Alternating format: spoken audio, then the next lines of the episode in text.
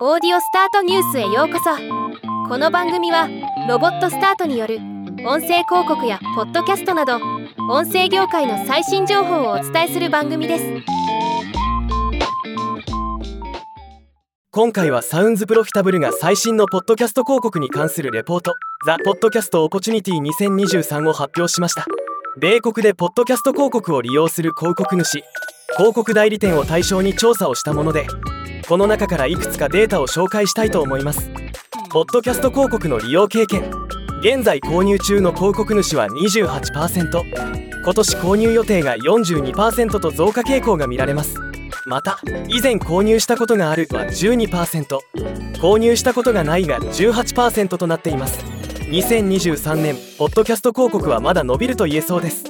メディア支出のうちポッドキャスト広告の比率は現在ポッドキャスト広告を使っている広告主が対象の質問で広告予算の1019%をポッドキャストに使うと回答したのが最多の36%次いで広告予算の2049%を使うが33%となりました。そして12%の広告主はなんと広告予算の50%以上をポッドキャストに使うそうです。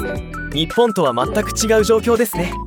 ポッドキャスト広告の満足度ブランドセーフティー適合性ターゲティングツールなどの満足度が高いことが分かります。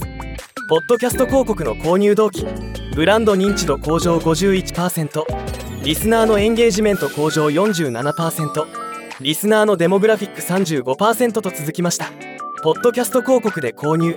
申し込みを目指すというよりはブランディング思考の使われ方が定着していることが伺われる結果となっています。分かりやすいコンバージョンを目指すのであれば他の広告商材を使うということだと考えられます。ではまた。